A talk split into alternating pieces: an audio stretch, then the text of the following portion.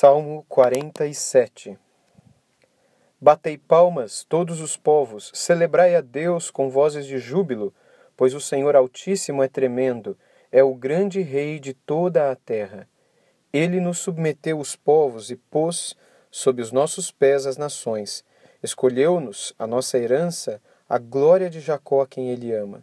Subiu Deus em por entre aclamações, o Senhor ao som de trombeta, Salmodiai a Deus, cantai louvores, salmodiai ao nosso Rei, cantai louvores. Deus é o Rei de toda a terra. Salmodiai com harmonioso cântico. Deus reina sobre as nações. Deus se assenta no seu santo trono. Os príncipes dos povos se reúnem, o povo do Deus de Abraão, porque a Deus pertencem os escudos da terra. Ele se exaltou gloriosamente. Queridos irmãos e amigos, Salmo 47 foi escrito também para ser cantado. Em seu título original consta as palavras Ao Mestre de Canto, Salmo dos Filhos de Corá. Mais um salmo dos filhos de Corá, com o objetivo de ser cantado pelo povo de Israel. No início do salmo, nós lemos as palavras: Batei palmas, todos os povos, celebrai a Deus com vozes de júbilo. A expressão das palmas, eh, reivindicada de todos os povos, ah, ah, denota alegria, denota elogio, denota reconhecimento e louvor mesmo. As palmas carregam consigo todas essas ideias. Quando o salmo diz isso para nós, batei palmas.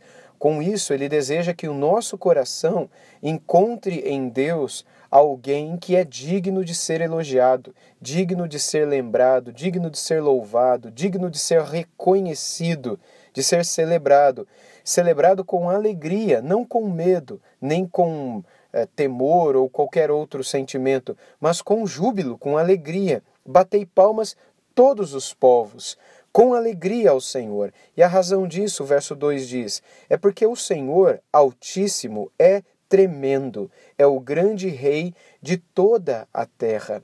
Pela sua grandeza, pela sua ah, majestade como rei de toda a terra, com alegria, o povo de Deus deve celebrar e bater palmas, louvando ao Senhor. Mais uma razão é dada no verso 3. Ele é o Deus que submete os povos ah, e põe cada um destes povos ah, debaixo dos pés do seu povo. Isso se aplica mais ao contexto de Israel no Antigo Testamento, quando várias nações estavam sendo submetidas à soberania nacional de Israel. Quando Davi, Salomão, ou mesmo antes dele, na época dos juízes, ou antes ainda, na época dos conquistadores, como Josué, por exemplo, e Caleb, a terra estava sendo conquistada e várias nações estavam sendo colocadas debaixo dos pés do povo de Deus.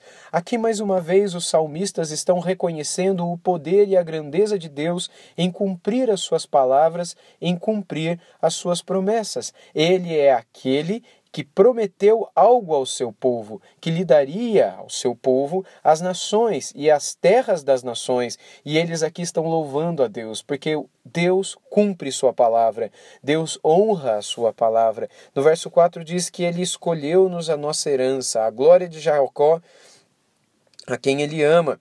Subiu Deus por entre as aclamações, o Senhor ao som de trombeta. Tais palavras denotam que o Senhor reconhece aquilo que fala e cumpre aquilo que fala, e que ele, em meio aos louvores do seu povo, se levanta para receber esta adoração. Por esta causa, cada um de nós, no verso 6, somos incentivados a salmodiar a Deus, a cantar louvores ao nosso Deus, ao nosso Rei. Ele é o Rei de toda a terra e por essa razão devemos cantar alegremente a Ele. Outra razão é que ele reina sobre todas as nações, ele é soberano, ele se assenta no seu santo trono e os príncipes dos povos se reúnem, o povo do Deus de Abraão, porque a Deus pertencem os escudos da terra. Ele se exaltou gloriosamente. Este salmo, portanto, nos apresenta uma imagem do Deus a quem servimos, do Deus a quem adoramos. Esse salmo nos apresenta a imagem de um Deus absoluto, de um Deus soberano, de um Deus que reina, que é onipotente, de um Deus que é todo poderoso, de um Deus que é todo bondoso e que quando empenha a sua palavra, a cumpre de maneira fiel. Com estas palavras e em meio aos louvores a este Deus aqui apresentado, o nosso coração, consequentemente, encontra descanso e paz.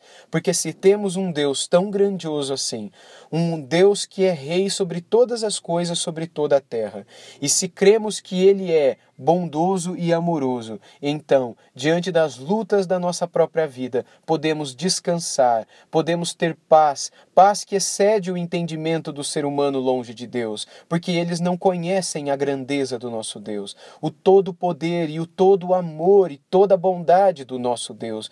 Por isso, para nós, não há lugar para ansiedade ou incertezas, que assim como os filhos de Corá descansavam na poderosa mão de Deus e nas suas promessas, cada um de nós possamos descansar também em meio às lutas e adversidades da vida que vivemos hoje, crendo que Ele é o mesmo Deus ontem, hoje e o será para todo sempre. Que o nosso coração nunca deixe de louvar, nunca deixe de adorar, mesmo em meio às tempestades, porque o nosso Deus, a seu tempo, se manifestará para nos socorrer e para nos mostrar o seu grande poder. Querido Deus e Pai, nós te louvamos e agradecemos por quem tu és. Tu és Deus, tu és o Rei de toda a terra, tu és o grande Rei, Tu és o Senhor Altíssimo, tu és tremendo, tu és aquele que submeteu os povos a Israel, a nação escolhida no Antigo Testamento.